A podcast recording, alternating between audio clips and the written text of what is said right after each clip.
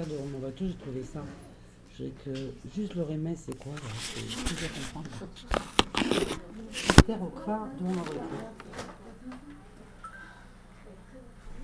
C'est un piment.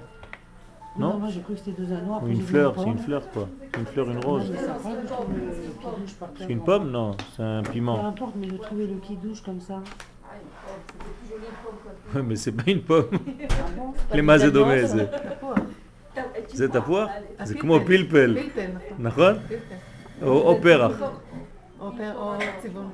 פרח כזה. זה פרח, פרח. נכון.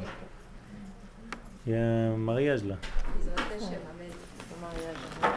טוב, איזה דף היינו? ארבע? צילמת? יופי, אז אה, תחלקו.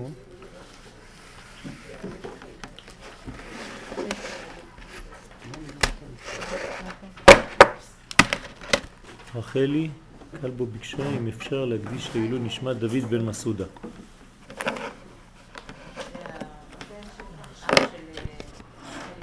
אה באמת?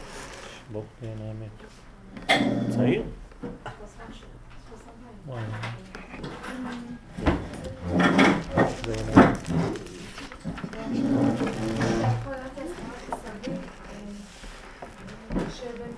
לעילוי נשמת משה ומשה בן מרים. דוד בן נונה. טוב, אז השיעור בעזרת השם לרפואת אה, כל חיילי צה"ל, כל הפצועים מעם ישראל, בעזרת השם הקדוש ברוך הוא ישלח להם רפואה שלמה מהשמיים. אה, איפה היינו? כן, ואהבת לרעך כמוך זה הנושא הכללי. כן, ואהבת לרעך כמוך, נכון. אנחנו בחלק האמצעי, שלוש שורות לפני הסוף פה. ממש איפה שכתוב עובר על מצוות עשה של ואהבת לרעך כמוך.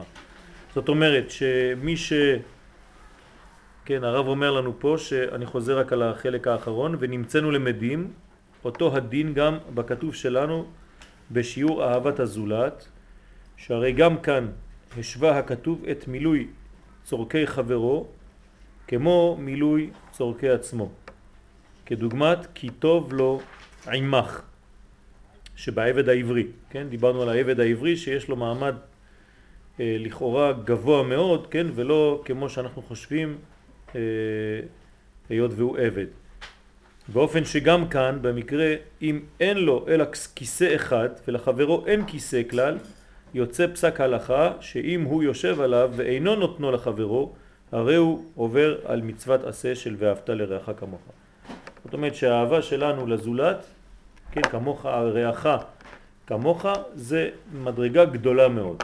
והבאנו את החידוש שרש"י מגלה לנו במסכת שבת, ל"א, שבעצם רעך אומר רש"י שזה הקדוש ברוך הוא. ואהבת לרעך כמוך, ואהבת את הקדוש ברוך הוא שברעך. זאת אומרת שכשאני אוהב את השני, אני בעצם אוהב את האלוהי שבו. זאת המדרגה הפנימית שנמצאת בשני. כי בגופים אנחנו שונים, אבל בנשמה יש משותף. לכן אנחנו אוהבים את המשותף באופן טבעי ולא את השונה. אי אפשר לאהוב שונה. אוהבים משותף. המשותף הוא החלק האלוהי שבנו, הנקרא חינם, שקיבלנו מאת השם יתברך, ולכן הוא נקרא אהבת חינם. כן, אז החלק האלוהי שבנו הוא החלק שאנחנו מוצאים בו את המשותף ביני לבין חברי, וזה בעצם העניין הזה שאני צריך לעשות הכל כדי שהוא כן ירגיש טוב. כי אינו ממלא כל צורכי חברו כמו שהוא ממלא צורכי עצמו. אז אם חז ושלום אדם חושב על עצמו ולא חושב על חברו, כמו שאומר כאן, אם יש כיסא אחד והוא חושב על עצמו ובכלל לא כואב לו שלחבר אין, כן, אז יש כאן עניין של רצון עצמי מאוד מאוד מפותח לצורה לא נכונה, שבעצם הוא עובר על מצוות עשה של ואהבת לרעך כמוך. ואם הוא אינו יושב עליו וגם אינו נותנו לחברו, הרי זו רשעות כמידת סדום. זאת אומרת, אני לא יושב עליו, אבל גם אתה לא תשב עליו, אף אחד לא יישב שם. זה עוד יותר מסובך, כן? אה, בגדול צריך לתת רווח, מקום לשני. זה אחד מהסודות דרך אגב של הטבעת. כשהגבר נותן טבעת לאשתו בזמן החתונה, הוא בעצם משדר לה, את רואה, אני מוכן לעשות בעצמי חלל כדי שתיכנסי בו. כן, אז האצבע שלה נכנסת בחלל שאני עושה. אז הגבר בעצם אומר, אני נותן לך מקום להיות. אני, אני נותן לך מקום להתהוות, זה החלל שאני נותן לך דרך הטבעת הזאת, ואת נכנסת לתוך עולמי, לתוך המסגרת הזאת המשותפת לנו. אלא שמחויב להתנו לחברו, כן, לשבת עליו, על הכיסא, והוא עצמו ישב על הארץ או יעמוד. במובן מעצמו שכן הדין אמור בכל הצרכים המצויים לו וחסרים לחברו, ומעתה צא ולמד, יש ביטוי תמיד אצל חז"ל, צא ולמד. למה צא ולמד? כי אם אתה לא יוצא אתה לא יכול ללמוד. אתה סגור בתוך המערכת של עצמך. הלימוד הוא דווקא כשיוצאים. כשיוצאים מהמדרגה הקטנה שלי למדרגה גדולה מאוד שמחברת עולם אחר. צא זה צדיק א', שזה בעצם 91, שזה שם הוויה, י' כו' ושם אדנות. א', ד', נ', י', אני כותב בלועזית, 26 ו-65, ביחד 91 זה צא. ברגע שאנחנו עושים צא ולמד, אז יש באופן אוטומטי לימוד, כי בעצם חיברתי שני עולמות. שם הוויה הוא העולם הגבוה, כן? שאני לא יכול לדבר עליו באמת, כי הוא עובר אותי. שם אדנות זה אדון, אדון זה קשור אליי, יש לי אדון עליי. אז זה מלכות וזה מדרגה עליונה מאוד, והשילוב ביניהם זה בעצם שילוב בין שני עולמות, יוצא בגמטריה צד א', 91, כמו הגמטריה של המילה אמן, שזה בעצם לאמן את הדבר, כן, אמונה זה הסוד הזה. אז צא ולמד, האם המצווה הזאת היא בגדר האפשרות לקיימה? עכשיו צריך לבדוק אם זה אפשרי או זה לא אפשרי, כן? אנחנו לא מבקשים מהאדם אה, למות, כן? אמרנו שיש בסיס של ואהבת לרעך כמוך, זאת אומרת שאני צריך לדאוג גם כן באופן בסיסי על החיים שלי. היי, hey, וקודם עלינו... איך זה קורה, מה? איך קורה אם זה... אם אתה נותן לי את מה שיש לך, פתאום יש לי, כן. נו, אני מחזירה לך. לא הבנתי את השאלה. נתת לי את הכיסא, כן, עכשיו הכיסא הוא איתי ברשותי. כן, אז יש גם, צר, צריך ללמוד לקבל. אוקיי? אז יש מדרגה אחרת שאנחנו צריכים ללמוד אותה גם כן, ולקבל באהבה את מה שהשני נותן.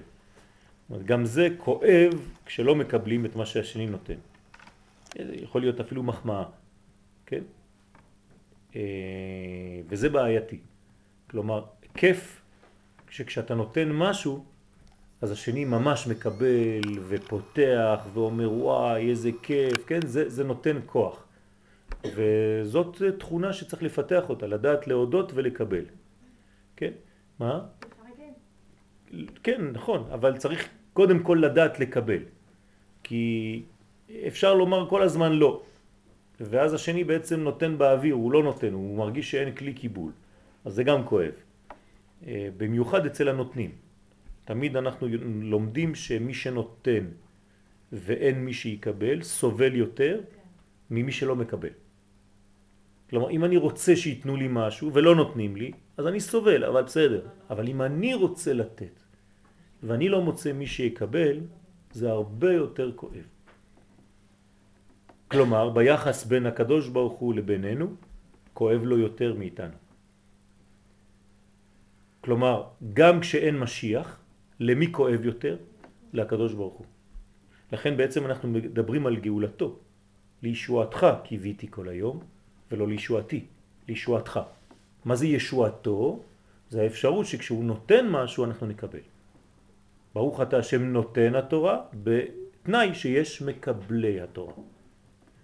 ולקח לנו הרבה זמן עד שקיבלנו את התורה, נכון? ממתן תורה עד הסיפור של פורים, כן? לקחנו כמה מאות שנים טובות עד שנקבל את מה שהוא נתן. וזה כואב. לכן אצל הגבר במרכאות יותר קשה לסבול שהאישה לא רוצה לקבל, כשהוא רוצה להשפיע. זה, זה כאב הרבה יותר חזק. זה כמו אימא שרוצה לתת משהו לילד והילד סגור. כן, אותו כאב הוא תמיד צריך להבין אותו, להשליך אותו על כל הזמן מי שרוצה להשפיע ולא מצליחים, כן, כי הוא סגור, אין למי לתת. סליחה, קודם אמרת שזה טבעת, נגיד נישואים. כן. זה, כמו השם סובב לעמו ישראל, זה הוא עשה לנו חלל, כן, עד הקידושים. נכון. לכן אמרתי שהטבעת, כן, טבעת, זה משאיר ריק פה, נכון? הריק הזה הוא בעצם המקום שלנו להיות. לכן הבעל נותן טבעת לאשתו, מה היא מכניסה בתוך הטבעת? את עצמה, את האצבע. זה היא. האצבע שלה זה מה שנכנס לתוך החלל שאני עשיתי. הקדוש ברוך הוא גם כן נתן לנו טבעת, רק קוראים לזה טבע. זה אותו דבר, זה אותן אותיות. זאת אומרת שהקדוש ברוך הוא ברא את העולם, את הטבע, הוא בעצם נתן לנו טבעת כדי שאנחנו נכניס את עצמנו בפנים. וזה החיים שלנו, זה שש אלף שנה שאנחנו נמצאים כאן. שש זה בגמטריה ו', זה כמו האצבע. זאת אומרת, אנחנו הכנסנו את האצבע שלנו למנגנון האלוהי שהוא עשה עבורנו. כלומר, הוא נתן לנו טבעת ואנחנו נכנסנו לתוכה. בסדר? וזה חשוב מאוד להבין את העניין הזה, כן? להיכנס לתוך המנגנון. רק שבטבע, בטבעת, כן, צריך למצוא את נותן הטבעת. זאת אומרת, מי שמסתתר מתחת לטבוע, מתחת למה שנטבע פה, כן? אם, אם הקדוש ברוך הוא בעצם רוצה רק לתת, כן. הוא לא רוצה, סליחה, סליחה הוא נותן, כן. אוקיי. הוא נותן, אז בעצם אנחנו צריכים רק לקבל. אנחנו צריכים ללמוד לקבל, נכון. אוקיי, אז מה, מה זה בעצם התהליך הזה של הלמידה? מה, מה, מה זה אומר ללמוד לקבל? זה אומר שמהו המנגנון הטוב ביותר בשבילי להיות כלי קיבול. ואנחנו רואים שבעצם המנגנון המתאים ל- לקבלה זה השוואת הצורה שלי לצורתו של הנותן. זאת אומרת שאם אני נותן לך משהו, כדי שתהיי ממש מקבלת, מה צריכה להיות גם את? נותנת. כלומר, את לא תקבלי סתם, אני נותן ואת מקבלת, נגמר הסיפור. לא. את לא תקבלי ממש. אתמול הייתי בשיעור בירושלים וליוויתי בחורה לבית שלה אחרי השיעור, כן, ואמרתי לה, היא התחילה לומר לי שהיא בהתחלה לא הייתה מבינה שום דבר בשיעורים, ומשהו נדלק אצלה ועכשיו היא כבר לא יכולה בלי. היא הבינה את, את המנגנון, משהו נכנס. אמרתי לה, את משפיעה את מה שקיבלת? אמרה לי לא. אז אמרתי, עוד לא קיבלת ממש. ברגע שאת בעצמך תתחילי לעשות את הפעולה של הנתינה, אז תתחילי ממש לקבל. כלומר, בשיעור למשל, כשאני מעביר שיעור, אני מקבל יותר מכן. כי אתן ב... בישיבה כאן בקבלה של מה שאני נותן. אבל עצם העובדה שאני משפיע, באותו זמן נותנים לי. אז לכן אני מקבל יותר. אם את מעבירה את מה שאת מקבלת למישהו אחר, כאן באמת נכנסה הידיעה, כאן באמת קיבלת את הדבר. אז פה אנחנו לומדים במנגנון הזה, שבעצם האלוה הוא נותן, כמו שאמרת, זה נכון, ואנחנו מקבלים. אבל כל העניין כאן זה ללמוד שאנחנו באמת מקבלים, כשאנחנו ממשיכים את הפעולה של הנתינה שלו. זאת אומרת, מה זה לקבל באמת? זה לא שזה נכנס בי ועוצר בי, אלא שאני הופך להיות בעצם צינור. גם אני פותח את עצמי, ואני פשוט לא מפריע לנתינה האלוהית, אלא הוא משתמש בי, אני חלק מהצינור שזה עובר דרכי, ואז אני מקבל את הכל, אבל אני גם משפיע, וכשזה עובר בי, אז אני נהנה מזה. אני נהיה מאושר כי אני מאשר את האלוהי, ולכן זה עובר דרכי, אני מאמן אותו, אני מלא אמונה, מלא בביטחון, וזה ממשיך. זה לא נשאר תקוע ומתלכלך ומזדהם. כמו מים שנשארים בתוך כלי כמה חודשים, הכל הולך לאיבוד, כן? אז אני דווקא צינור ולא כוס. צינור פתוח, מקבל את כל המים שבעולם ומזרים את כל המים שבעולם והרבה נהנים ממנו, זה לא מתחיל בו ומסתיים אצלו. בסדר? האם עניתי על השאלה שלך? אוקיי. יש עוד אה, שאלות? לי יש שאלה, זאת אומרת, אני מבינה את העניין של הצורה, אני חושבת שכדי להיות מישהו שמקבל, אתה צריך להיות חלול או חסר. או- זה לא מסתדר לי עם המחשבה על הקדוש ברוך הוא שיש בו משהו חסר. לכן תיקנתי אותה כשהיא אמרה הוא רוצה לתת. אין אצלו רצון כמו שאצלנו. רק כשאנחנו מדברים עליו, כן, במונחים שלנו, כי אין לנו מילים אחרות, אנחנו לא יודעים משהו אחר, אבל אין דבר כזה. לכן המילים שלנו מאוד מאוד מוגבלות כשאנחנו מדברים עליו, יתברך. זה אין סופיות, אנחנו לא מבינים אפילו, כן? ההגדרה היחידה שיש לנו היא, היא הגדרה שלילית. דלת מחשבה תפיסה ב, שאין שום מחשבה יכולה לתפוס אותו. זאת אומרת, אתה לא יכול להגדיר אותו ביש, אבל במה אין. הוא לא, הוא לא, הוא לא, הוא לא, הוא לא. הוא לא סופי, לכן קוראים לו אין סוף. אני לא יכול להגיד הוא, הוא, הוא, משהו. אין לי ידיעה בזה, לא- אין לי תפיסה בזה. בסדר? וקודם כל עלינו להבין למה ניתנה התורה בייחוד לאומה הישראלית. עכשיו, למה התורה ניתנה לעם ישראל, לאומה הזאת? יש נותן התורה, נותן התורה השתמש בצינור מיוחד שנקרא עם ישראל, והוא חיכה, המתין לצינור הזה, כדי שבעצם כל השמיים והארץ, כל הבריאה כולה תתהווה. על זה אנחנו אומרים יום השישי ויחולו. מה זה יום השישי ויחולו? עד שלא היה יום השישי בה הידיעה, לא יום השישי בשבוע. הרבה אנשים חושבים שכשהם לוקחים את כוס הקידוש והם אומרים יום השישי, הם מדברים על יום שישי בערב. לא, שהרי זה כבר שבת. ביום שישי בלילה זה כבר שבת. אם זה היה לומר מה אני עכשיו עושה, היינו אומרים יום השביעי. אז על, על מה מדברים? מה זה יום השישי? זה יום השישי, אומרים חכמים במסכת שבת בגמרא, דף פ"ח, שיום אחד בהיסטוריה יהיה יום שנקרא יום השישי, עם ה' הידיעה, והוא יום השישי לחודש סיוון, שבו אותו יום הקדוש ברוך הוא נתן את התורה לעם ישראל. מה קרה באותו יום שקיבלנו את התורה מלמעלה? יום השישי, אותו יום שישי, שהיה בעצם שבת, הוא רק היה שישי לחודש, אבל הוא היה בשבוע יום שבת. אז יום השישי שהיה שבת בשבוע, ויחולו השמיים והארץ מלשון חתן וקלה. זאת אומרת, סוף סוף התחברו, כן, בליל כלולות, השמיים והארץ, ויחולו, חתן וקלה. זאת אומרת, שיש כאן עניין של חיבור שמיים וארץ רק כשעם ישראל, כן, חווה את החוויה הזאת של מתן תורה. אתם מבינים מה קורה? כי בעצם יש נותן. ומה אמרנו עכשיו? רק כשהנותן בעצם נותן, והנתינה הזאת יורדת לעולם הזה, למרות שלא קיבלו כמו שצריך, אבל קיבלו, קיבלו קצת, ברגע שהנתינה נעשית, אז בעצם כביכול הקדוש ברוך הוא מתחיל לחיות.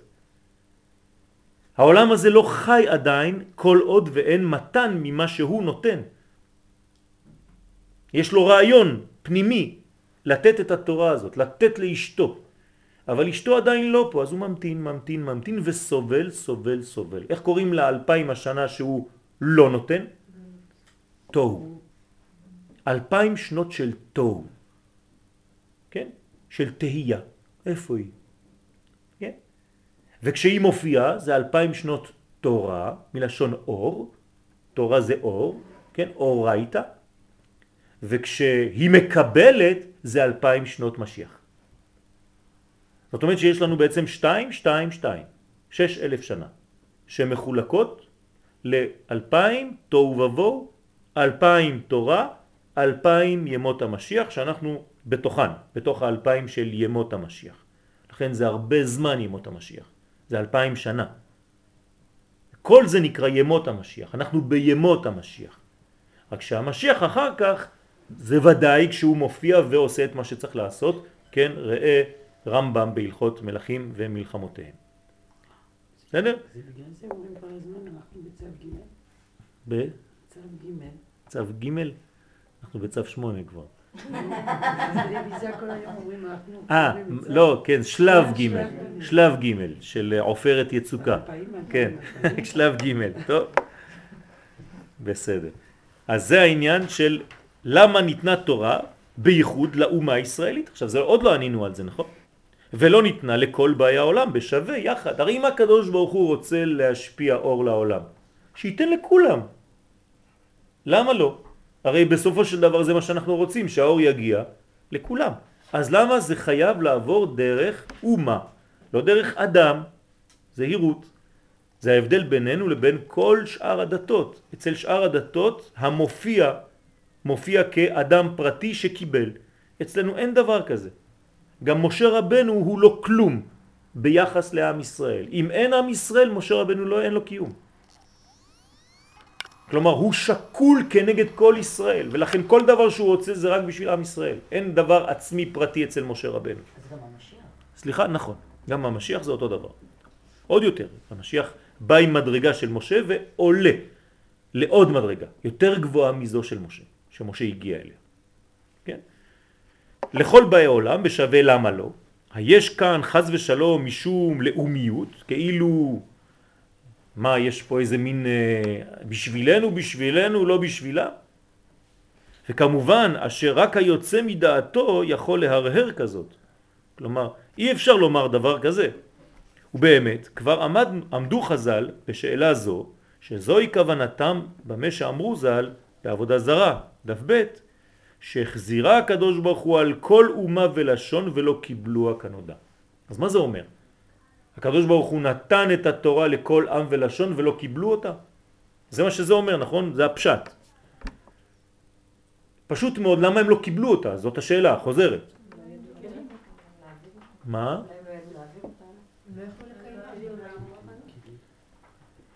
אמרתם בלי לומר, כן? הכי קרוב זה מה שאמרה לאה.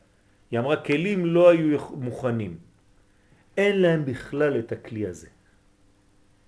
אין, הוא לא קיים. הכלי הזה לקבל את אור התורה אצלם לא קיים. כלומר, הם לא נבראו עם התכונה הזאת, עם הכלי הזה המסוגל לקבל את התורה מהקדוש ברוך הוא. כדי שהם יקבלו אותה, כי בסופו של דבר הם צריכים לקבל אותה, זה חייב לעבור דרך פריזמה, דרך מסנן, דרך פילטר שנקרא ישראל. ישראל זה הפילטר, זה המסנן כדי להביא את התורה האלוהית. אנחנו מתווכים בין הבורא לבין כל שאר העולם. עכשיו, עדיין לא ענינו מדוע אנחנו ולא הם. למה לנו יש את הכלים האלה והם נבראו בלי הכלים האלה. עכשיו תבינו טוב, עם ישראל נברא עם התכונה, עם היכולת לקבל אור אלוהי. זה דבר עצום. אני רוצה לעשות לכם טבלה שהיא חשובה מאוד, שתבינו קצת יותר את העניין הזה. יש מאונח ויש מאוזן. ויש נקודה של קשר ביניהם. המאוזן הוא בעצם כל השנים מבריאת העולם עד ימות המשיח ועד המשיח עצמו. ובעצם יש כאן שנים ודורות שעוברים. והמאונח הוא בעצם האלוקי. שנקרא כנסת ישראל. וכאן זה בעצם בני ישראל שעוברים, כמה דורות יש במשך כל ההיסטוריה? כמה? כן, אבל כמה דורות זה בערך? 120 דורות, נכון? לכן אומרים עד 120. זה לא עד 120 שנה, זאת אומרת שכשאומרים למישהו עד 120 זה בעצם כל הדורות האפשריים. זה 6,000 לחלק לכמה זה? כמה זה דור? 25, 20, אז תעשו 6,000 חלקי 20, 25, יוצא לכם 120, חלקי 20. אז 120 דורות, זאת אומרת שיש לנו פה דור ועוד דור ועוד דור ועוד דור, ובני ישראל פה חיים ומתים. אבל הכנסת ישראל תמיד חיה. זה נקרא עם ישראל חי. הוא חי תמיד. אבל כאן אנחנו עוברים ואותו מאונח בעצם מתגלה, אותו מאונח, הוא אף פעם לא משתנה במשך כל ההיסטוריה של העולם. כאן זה ההיסטוריה. עכשיו, יש מדרגה ואני ציינתי אותה שהיא נקודת המפגש ביניהם. איפה זה נקודה הזאת? ארץ ישראל. ארץ ישראל, תורה, עם, כן, המדרגה הזאת שהיא בעצם נקודת המפגש בין המאונח לבין המאוזן בצורה הכי גדולה שיכול להיות. ככל שאני מתרחק מארץ ישראל, אני קרוב למפגש אבל אני עדיין לא פוגש. יש כללים. כמו שחתול נולד חתול ונברא חתול ואותן תנועות כדי ללקק את עצמו ולנקות את עצמו, עם ישראל נולד עם תכונות כאלה, נברא עם תכונות כאלה, שככל שהוא קרוב לארצו ובמספר מיוחד של 600 אלף, אז הוא מסוגל לקבל את האור האלוהי. אי אפשר לקבל פחות מזה. זה מנגנון. למה? אין תשובה. ככה, הקדוש ברוך הוא ברא את העולם בצורה כזאת, ככה אומרים לנו חז"ל, בקבלה, ככה קיבלנו, ש-600 אלף אנשים יכולים לקבל את המאונח הזה בדור שהם נמצאים, ובמיוחד כשהם נפגשים במקום הנכון, בזמן הנכון, עם האנשים הנכונים, וכאן זה עם ישראל.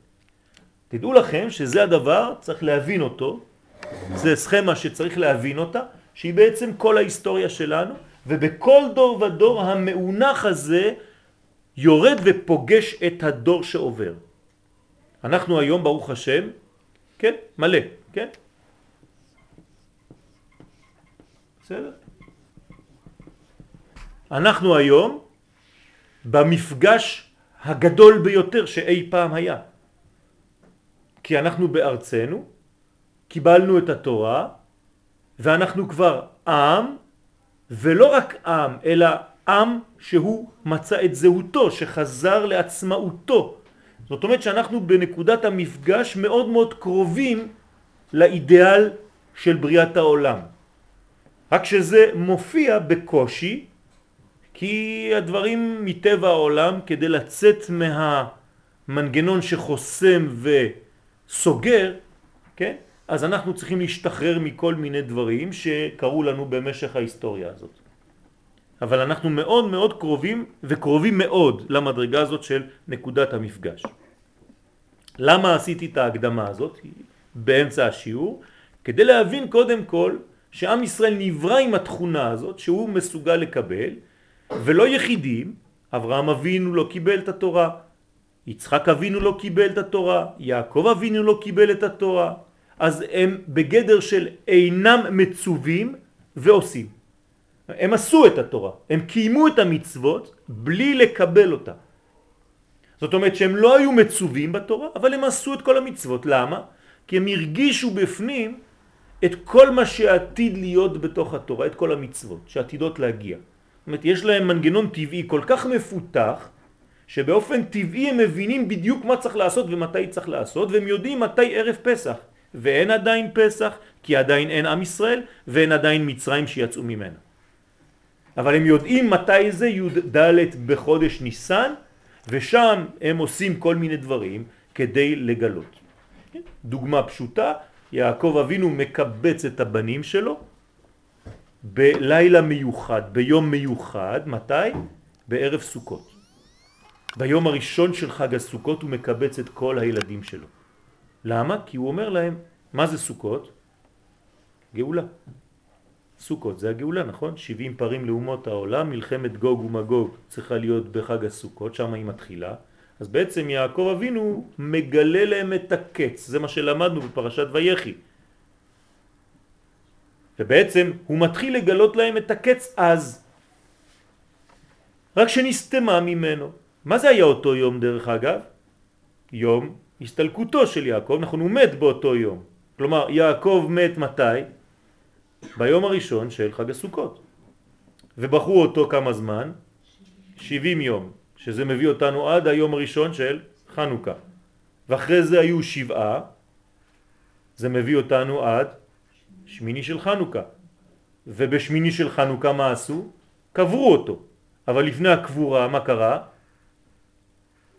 היה ויכוח, כי הביאו אותו ממצרים לארץ ישראל, ולא היה מסמך שמערת המכפלה שייכת ליעקב, אז עשיו מתווכח, ויוצא הבן של דן, אחד מהבנים שלו, חושים, וחותך את הראש של עשיו באותו יום שקוברים את יעקב.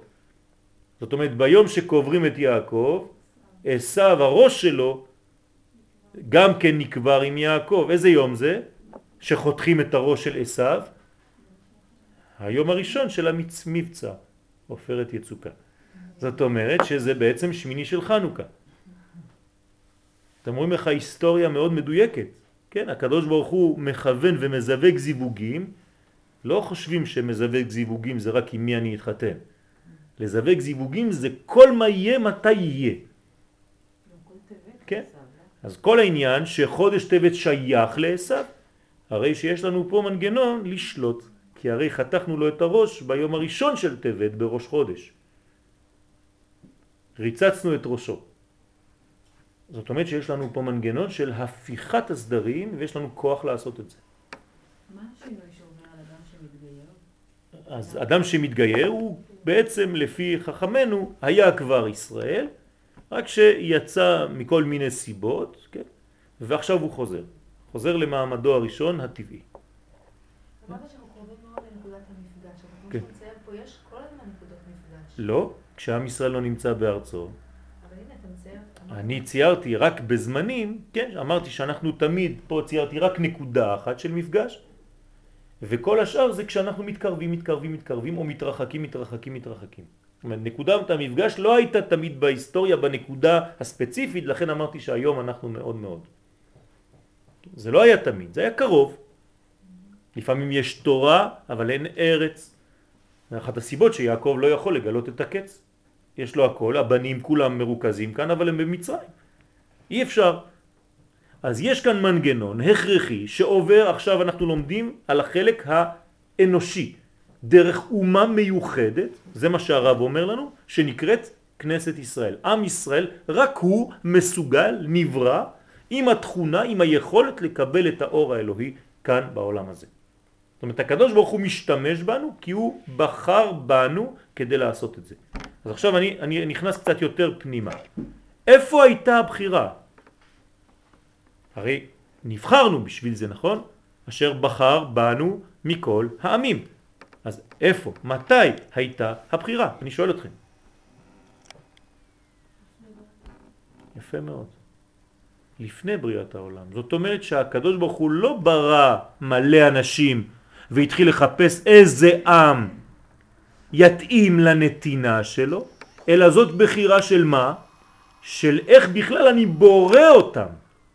כלומר, הבחירה האלוהית בעם ישראל היא לברוא אותנו בצורה כזאת שכשנהיה כאן נוכל לקבל. אבל אולי זה להבין בכלל את, את הבריאה, שהכוונה היא שלא, ש, שה, שהעולם צריך להיות כזה שלא כולם, נכון, זה לא שעם ישראל נבחר, יפה מאוד. להבין ש... זה מה שאני אומר. צריך שיהיה אחד, יפה. ושאחרים יפה, לא... לכן אמרתי שהבחירה היא שהם לא מתאימים לזה, כי הם לא נבראו כבר מלכתחילה, ברעיון האלוהי הם לא היו אמורים להיברא בצורה כזאת. בדיוק, זה גם לא שעשי, זה מוריד את כל הדברים שכאילו קשים אה, לקבל, שלא עשינו משהו מיוחד. יפה מאוד, ל- יפה מאוד. זה לא בא מאיתנו, זה בא מהבריאה עצמה. כלומר, הסגולה שנטועה בנו, כן, וחיי עולם נטע בתוכנו. מה זה אומר? שלפני שנבראנו בכלל, לפני שהגענו לעולם הזה, הוא בחר לברוא אותנו, זאת הבחירה אשר בחר בנו, בצורה כזאת שנהיה מסוגלים כשנהיה כאן לקבל את התורה. זה משנה את כל התמונה. אתה מדבר על הבחירה שלו, לא על הבחירה שלו. יפה מאוד. בוודאי, אשר בחר בנו מכל העמים. לא כתוב בשום מקום שאנחנו בחרנו אותו. איפה איפה הבחירה שלנו? עוד מעט. הבחירה שלנו היא רק בלחיות לפי הבחירה שלו או להתרחק. אני, הוא בחר בי, הוא הטביע בי את כל המנגנון הזה, אני יכול או לחנוק אותו, לא לתת לו לצאת, או להפך, להגיד אם זה בי, אני פשוט חי לפי מה שיש בי. ואז אני קרוב לזהות הפנימית שכבר טבועה בי בטבע. ואז אני חי לפי המדרגה הזאת. מי שסוגר את הסגולה שהוא קיבל בפנים נקרא רשע, ומי שחי לפי אותה סגולה נקרא צדיק. אבל זה רק לפרטים. זה הפרטים. כי זה רק הפרטים. כלומר, בעם אין בחירה חופשית כי היא אלוהית. אתה עדיין מתאר רק את המצב, ואני רוצה להבין את הסיבה, למה עדיף העולם, אני מקבל את זה ככה, שלא כולם יוכלו לקבל את ה... זה מגדר המדרגות שאין לנו תשובה עליהן. זאת אומרת, זאת בחירה אלוהית, ככה נברא העולם, בצורה כזאת, כן, שעם ישראל אשר בחר בנו, ולמה? ככה. זה, זה לא אני אומר, כן? חכמים אומרים אשרי העם שככה לא. זה, זה לא צחוק. אבל מה זה ככה? ככה, לא יודעים. אשרי העם שככה לא, אשרי העם שאדוני אלוהיו. למה הוא בחר בנו מכל העמים? לא עשינו משהו מיוחד, שום דבר, זאת בחירה אלוהית.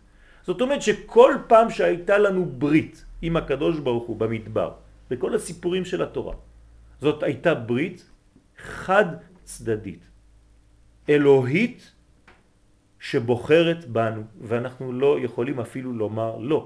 זאת אומרת, אנחנו תמיד בגדר, בכלל, כמו שאמרה רבקה, של אנוסים. כלל ישראל אנוס. איך אנחנו אומרים? אנוס על פי הדיבור. מה זה אנוס על פי הדיבור? נברנו עם הסגולה הזאת ואין לנו אפשרות לברוח מזה. כמו שאין לך אפשרות להיות עכשיו חתול, נבראת אדם, זהו. למה? לא יודע. אני אדם, זהו. או שאני חי כאדם, או שאני מתכחש לאדם שבי וחי כמו בהמה. כשאייכמן, יימח שמו וזכרו, שפטנו אותו, הבאנו אותו לארץ, והיה המשפט שלו, אז הוא טען בבית המשפט, על סמך מה אתם שופטים אותי? ככה אני חושב. אני חושב ככה. אתם חושבים אחרת, אני חושב ככה. על איזה בסיס אתם שופטים אותי? אז מה ענינו לו? על הבסיס שאתה נבראת אדם ויש לך פוטנציאל של אדם אבל בחרת לחיות כמו חיית טרף ועל בסיס האדם שבך שהתכחשת אליו אנחנו שופטים אותך כאדם ושרפנו אותו ופיזרנו את האפר שלו בים כדי שלא יטמא את ארצנו הקדושה. זאת אומרת שאנחנו לא יכולים לברוח מהיותנו אדם, גם אם הוא גוי. על אחת כמה וכמה כשנברנו ישראל, כשאנחנו שייכים לעם הזה עם כל האחריות שזה, אנחנו רואים, כן? לא חשוב מה נעשה, לא חשוב מה נאמר, אנחנו נהיה תמיד עם כל העיניים של העולם רק עלינו. יכולים להרוג מיליונים בכל מיני חורים בעולם, זה לא מפריע לאף אחד. יש בדיחה עיתונאית שגן עדן לעיתונאים זה ארץ ישראל. מדינת ישראל זה הגן עדן של העיתונאים, כי תמיד יש משהו פה. כן? למה? כי באופן לא מודע כולם יודעים שאנחנו, עם ישראל, הוא העם שנבחר טרם בריאתו לעשות עבודה מאוד מיוחדת ולכן מעלים את רף הבקשה מאיתנו. דורשים מאיתנו להיות שם. אנחנו יודעים שאתם לא כמו כולם, אז תהיו שם בבקשה. הרי זה, זה, זה בלתי מובן, למה לא אומרים על האנשים, למה אתם יורים על אזרחים חפים מפשע, וכשישראל יורה, אפילו כשהיא לא רוצה בכוונה, תמיד אומרים לה, למה את עושה את זה? רואים שזה לא טבעי. כן? זה דבר שהוא למעלה מן ההיגיון, אשרי העם שככה לא, אין הסבר לדבר הזה. רבי שמעון בר יוחאי אומר, הלכה היא עשיו שונא ליעקב. זאת הלכה. הוא גם מתאמץ לעשות אותה טוב, בשנאה הזאת. כן? עכשיו, האומה הערבית היא גבוהה הרבה יותר ב... לקרוא לזה במעלתה מאשר אה, הנוצרים למשל? אז יש הרבה מדרגות, כן? אה, לא ניכנס אליהן עכשיו, אבל זה לפי הגלויות. זאת אומרת, זה כמו דמות אדם, שהראש הוא בעצם גלות אחת, מצרים, זה הבסיס, ובבל אחר כך, הזרועות פרס ומדי, הגוף יוון, והרגליים אדום וישמעאל. וזה הגלות האחרונה כנגד הרגליים, לכן אנחנו נמצאים בעקבתא דמשיחא ברגליים, בעקבים של המשיח. כלומר, בתוך מנגנון של שתי גלויות, אחת בתוך השנייה, אדום וישמעאל. כשאדום הוא הפנימי וישמעאל הוא העושה את העבודה המלוכלכת בשביל אדום. אז לא להתבלבל. בתוך ישמעאל פנימה כמו נשמה נמצאת אדום. והיא דוחפת את ישמעאל לעשות את מה שהיא עושה בלי להתלכלך היא. אדום זה הנצרות? כן. בסדר? זה, זה המנגנון. אז אנחנו בתוך גלות כפולה. מה? אני דווקא חשבתי בגלל ישמעאל, שכיוון שהוא בדור של אברהם אבינו, כן, לא, לא. עשיו, הראש של עשיו הוא בקדושה, אבל המעשייה שלו היא מקולקלת. לכן אותו עשיו, רק הראש שלו נקבר במערת המכפלה, כי המחשבה של עשיו היא גבוהה מאוד, אבל הגוף שלו, כן, לא חי לפי הראש. לכן הוא קליפת חזיר שמראה את טלפיו ואומר, אני כשר. כי הרי יש לי, כן, פרסה, מפריס פרסה, אבל לא מעלה גרה. זה, זה הסימבול, כן?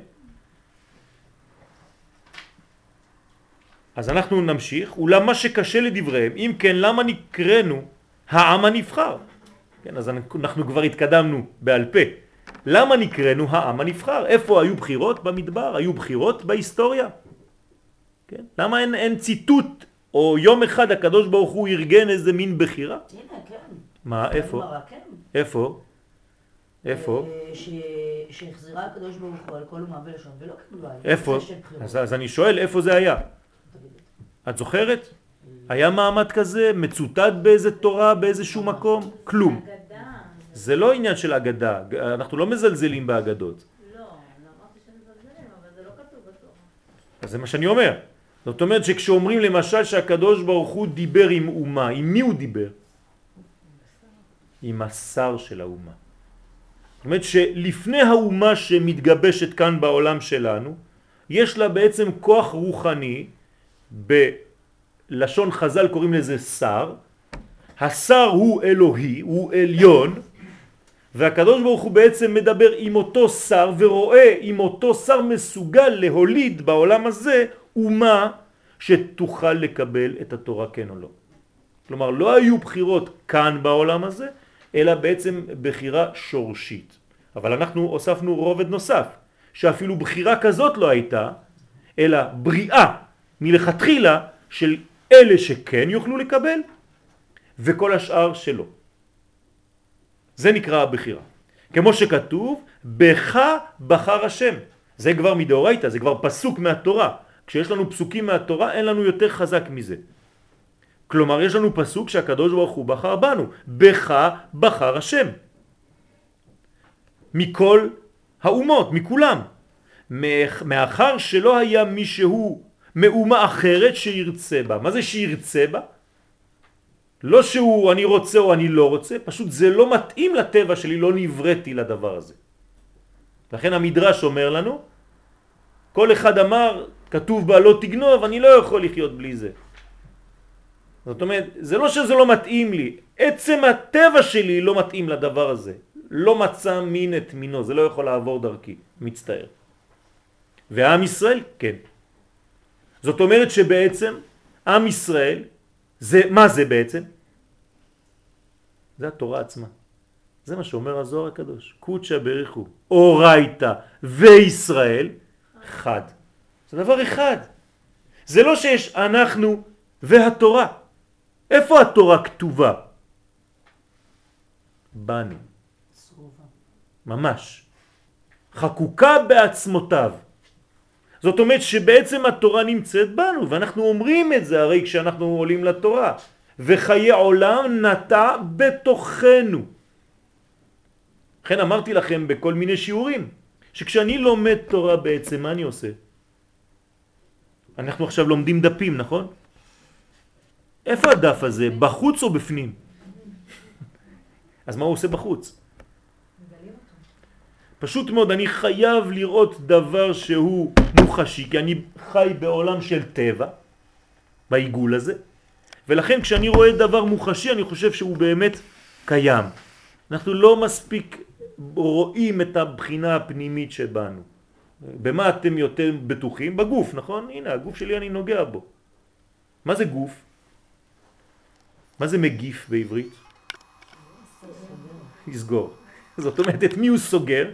את הנשמה. זה הסוד. זאת אומרת שבעצם הגוף שלנו זה לא האדם. זה המעטפת של האדם הפנימי, כי האדם הוא הפנימיות שיש בתוך אותו גוף. אבל אנחנו רגילים לגוף, אז מביאים לנו דברים של גוף. אז מביאים לי טקסט מצולם, ואני רואה אותו כלפי חוץ, אבל בעצם מה הוא משדר לי? את מה שיש בתוכי. ונוצר מין מצב של הזדהות, כמו סורק, שפתאום אני מגלה שזה פוגש אותי באיזשהו רובד פנימי שנמצא בי. ואצל הנשים התחושה הזאת מאוד מפותחת, היא אומרת מעניין, עכשיו למדתי את זה אבל כבר הרגשתי את זה לפני. זה בדיוק מה שקורה. זאת אומרת זה קיים, רק עכשיו הלבשת את זה באותיות, בטקסט, ואז זה מרגיע אותך, אז באמת אתה לא צריך את זה. כמו אברהם אבינו, שלא היה אפילו צריך את הטקסט. הוא היה חי את הדברים בטבעיות. אז בסדר, אנחנו צריכים, אז לומדים. אבל זה מגלה, זה פוגש אותנו בפנים. זה הלימוד האמיתי, כשהוא פוגש אותך בפנימיות שלך בחיי עולם שנעתה בתוכך. סליחה, עכשיו כן. זו שאלה הפוכה.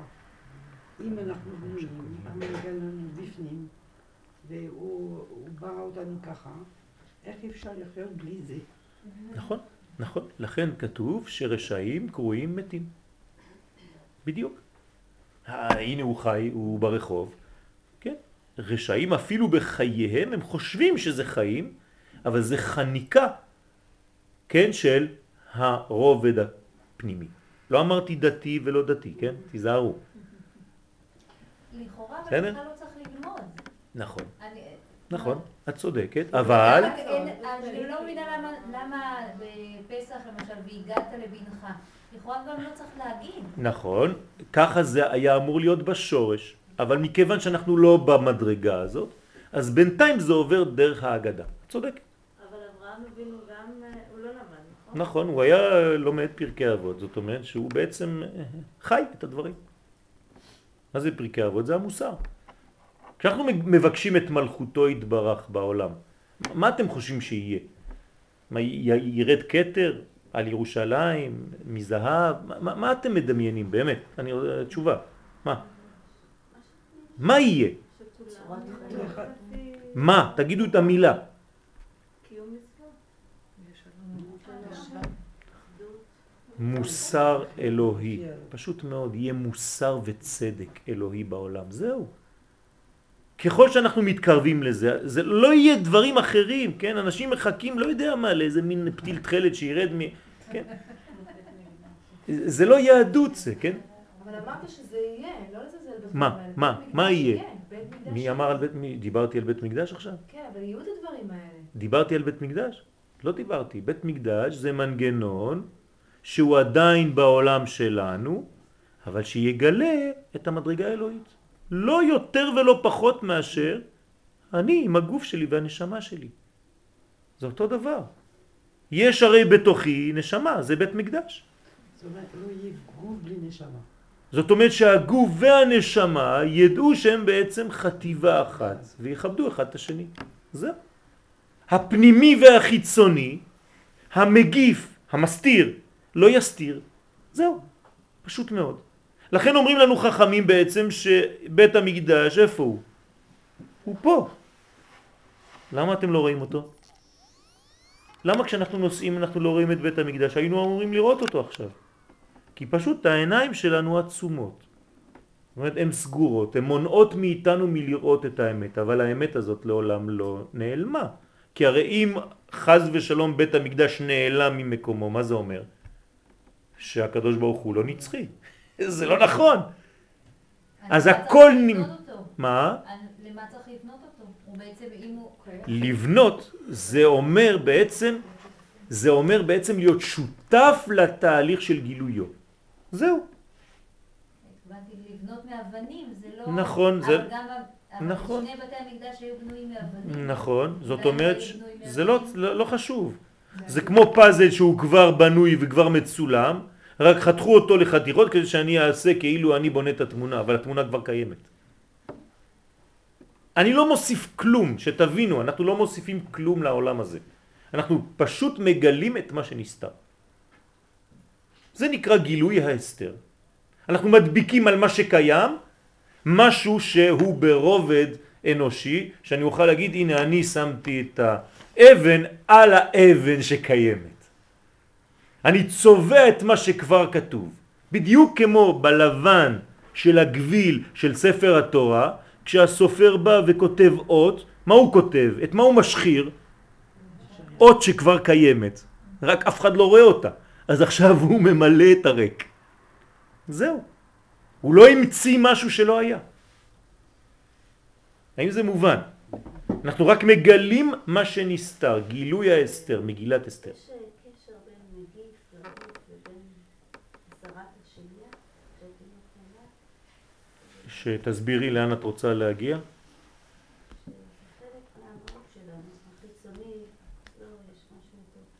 אנחנו, אני אעזור לך קצת, כש, כשהדברים מתגלים בעולם שלנו, אז החלק החיצוני מתגלה לפני החלק הפנימי. כלל, לעולם הקליפה קודמת לפרי. בסדר? אז כל דבר שהוא בא בעולם שלנו הוא מופיע בצורתו הגסה, ולאט לאט על ידי עבודתנו אנחנו מגלים בעצם את התוכן. בסדר? סליחה?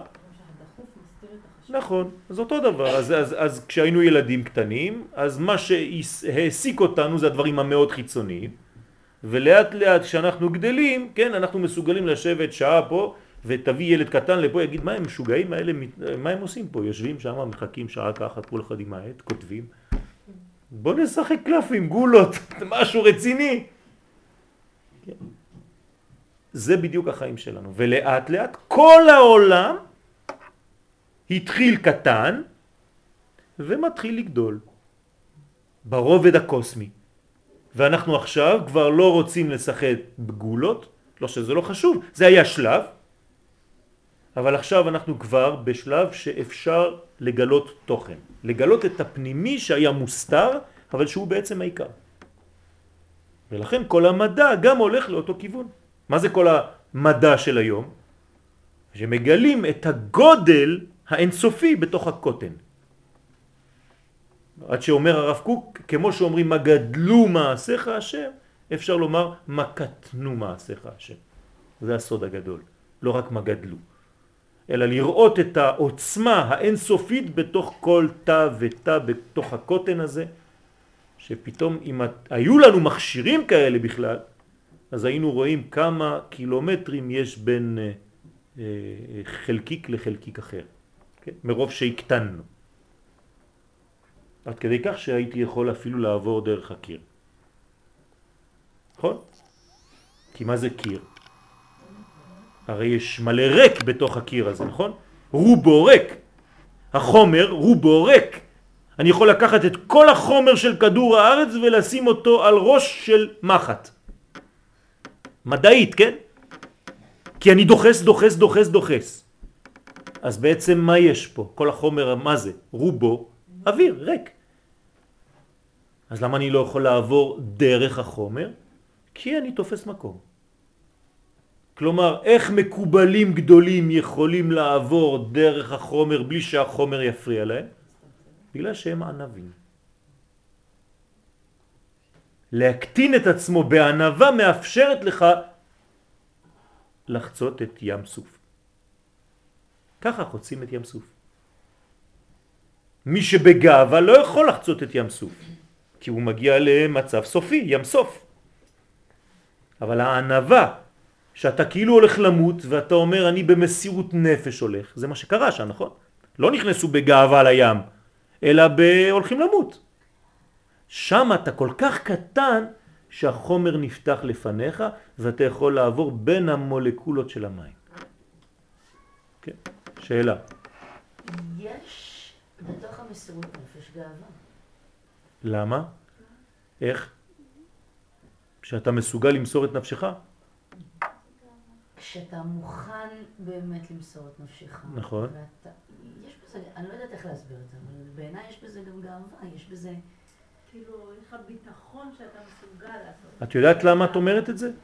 וזה נכון. זה כשבעצם אתה במסירות נפש, אתה כבר לא אדם שחי בפרטיות שלו. את קוראת לזה גאווה, אבל המילה לא נכונה. נהיית כביכול אלוהי. זאת אומרת שאתה בעצם, החלק הפרטי האינדיבידואלי שלך השאיר את מקומו למדרגה הרבה יותר גדולה. כמו חיילים עכשיו שנכנסים. על זה חשבת. וזה עניין אותו עניין. עכשיו, הגאווה של אותו חיה היא לא גאווה פרטית. היא מין גאווה כללית כזאת, לאומית, גדולה, ענקית, שמעבר למשפחה הקטנה שלו ולחיים שלו. זה, זה גאווה כזאת מותרת. כי היא לא גאווה של עצמו, אלא השם מלאך גאות לבש. זאת הגאווה האלוהית. בסדר? סליחה, זה אומר שמבריאה עד המשיח יש 120 אה, 120 דורות, דורות. כן. ואתה אומר עכשיו שהמקובלים הם עושים דברים לבד, בפרטיים, בשביל כולם. הם לא עושים דברים בפרטי. זה זה אומר התפילות אה, כשהם כן, עושים. זה הכל כללי, זה בשם כל ישראל, כל הזמן, אבל אם אני מסתכלת מבריאה עד משיח, 120, כן, זה, אני אומרת, זה עבודה שהם עושים יום יום, נכון? שמחוברת לפרמיטציה. ל- ל- ל- ל- איך אומרים בעברית? לצירוף, לצירופים שונים, כן? תמורות, כן, כן, בגדול, זה המנגנון. שעושים יום יום. כן, כן, בוודאי. כלומר, יש התקדמות, זה תהליך. זה תהליך אחד גדול שאורכו שש אלף שנה. כן, צריך להבין גם מעניין, אבל זה לא עכשיו, זה לא השיעור שלנו, אבל זה באמת מורכב מכל כל זה. נסיים ב, ב, בזה. אז בך בחר השם, מאחר שלא היה מישהו מאומה אחרת שירצה בה, ועוד שהדברים מוקשים מעיקרם. הייתכן שהקדוש ברוך הוא בא עם תורתו בידו, כן, אותה שאלה ששאלנו, זה מגוחך. מה, הקדוש ברוך הוא בא עם התורה ואומר, טוב, מי רוצה? כן, זה בדיחה. מה? בוודאי. להבין את המדרש בפשט של המדרש זה בדיחה. לא ככה מבינים מדרש. מדרש בא כדי לעזור לאדם לחפור ולהראות מה הוא בא לומר לי. אני לא לוקח את המדרש בפשט של המדרש ותופס אותו איך שהוא. המדרש תמיד בא ללמד אותי משל ונמשל, כן? אז לא שהקדוש ברוך הוא בא עם תורתו בידו ונשא ונתן עם עמי הארצות, כן? ישב באיזה פורום טוב, מה כתוב בה והקדוש ברוך הוא מנסה למכור אותה למי שיבוא. חס ושלום לומר דבר כזה, כן? עם עמי הארצות הפראיים ההם, כן? אשר לא נשמע מעולם כזאת ואינו מקובל על הלב כלל. אי אפשר לדבר דברים כאלה, זה דברים שהם לא מקובלים בתורה. כלומר, פה הרב זורק אותנו מהפשט ואומר תיזהרו לא להבין את התורה ברמה כזאת חז ושלום. כלומר, תורת הקבלה באה ללמד אותנו תמיד להסתכל עמוק ולא לקחת את הדברים בשלב הראשון ולהגיד זהו, זה מה שכתוב, זה מה שהיה אלא להבין שאם כל זה שהיה דבר שדומה לזה זה רק כדי ללמד אותי את התוכן, את המסר הפנימי שעובר שם בפנים. גם אני כשאני אומר מילים, אני אומר מילים שכולם מכירים אותם, נכון? אני לא ממציא מילים. אבל אתן מבינות שיש מחשבה בתוך המילים ששונה מהמילים הרגילות שאנחנו שומעים. זה בדיוק העניין שקורה כאן. כלומר, יש דברים מאוד פנימיים שמתלבשים בסיפור רגיל, וצריך להבין את הדברים. זאת אומרת, את הסיפור הזה צריך ללמוד כדי להבין בדיוק מה המשמעות. נכון. שכל עם אמר מה כתוב בה וכו'. יפה. כשאתה מקבל אינפורמציה כזאת, תלמד אותה. כשאתה מקבל אינפורמציה שעם ישראל יצא ממצרים ברכוש גדול, אל תסתפק בחשיבה שהם יצאו משם כשהם גונבים לכל השכנים שם את מה שהם יכלו לגנוב. זה מגוחך. בסדר? וכשהים נפתח לפניהם בזכות ארונו של יוסף, אז יכול להיות שזה סיפור מאוד מרגש, כן? הים רואה את הארון של יוסף, פתאום הים נפתח, ואז בני ישראל עוברים שם ושרים איזה שיר מרגש. מה זה אומר לי? הרי התורה היא נצחית, נכון? אז אם הסיפור הזה כבר היה, מה זה נוגע לי היום? הם כבר עברו. מה אכפת לי? לא, אכפת ואכפת. כי זה אומר לי שאני מסוגל היום לפתוח את הים סוף שלי ולעבור בו במצבים שאני חושב שהכל כבר סגור וכשרודפים אחריי מאחור ושהים מקדימה ואין לי לאן ללכת. גם אני יכול, על ידי אמונה ומסירות נפש לפתוח את הים, שנראה לי סופי, ים סוף. וכו' וכו', זה אחד מהדברים. מה, התורה היא מאוד עמוקה, כן? ולכן אנחנו לומדים קצת לראות, הלימוד הזה רק מכשיר אותנו לראייה יותר עמוקה של הדברים, ובעזרת השם נמשיך בפעם הבאה.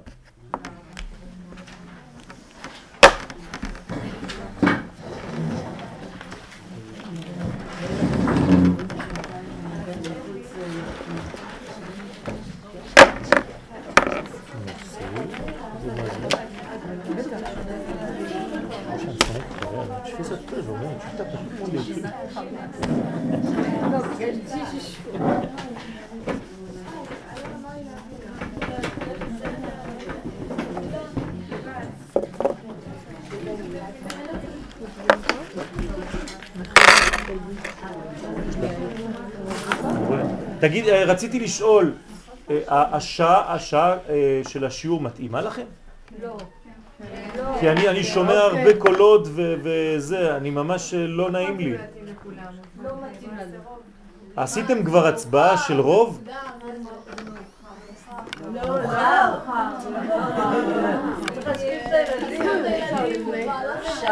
אז אני הבנתי, זה מתחלק בין מי שיש לו ילדים גדולים לבין מי שיש לו ילדים קטנים. הבנתי. טוב, תסתדרו ביניכם, אני מוכן, אבל אני לא רוצה ש... אני רואה אנשים עייפים וזה... טוב, בעזרת השם.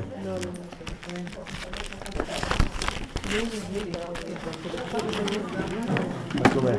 בסדר? מה שלומך? בסדר? כן. שלום טוב, חלום שלום, חלום טוב, חלום שלום. מה? איפה? שלוש? ברוך השם. זה איזון ומדרגה של תורה שמתחילה להיכנס. ברוך השם. זאת אומרת שאת קיבלת על עצמך משהו שהיה סגור הרבה זמן ועכשיו הוא נפתח. ברוך השם. ברכה והצלחה, אמן.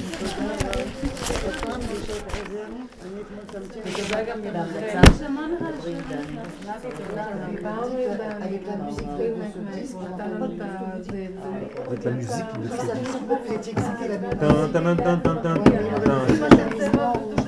נכון, ça va pas, ça va pas. La musique ne va pas. Et il peut pas la changer. Ah, vous pouvez pas changer la musique Oui, il faut, il faut pas dans ce disque, il faut qu'il la change dans la source.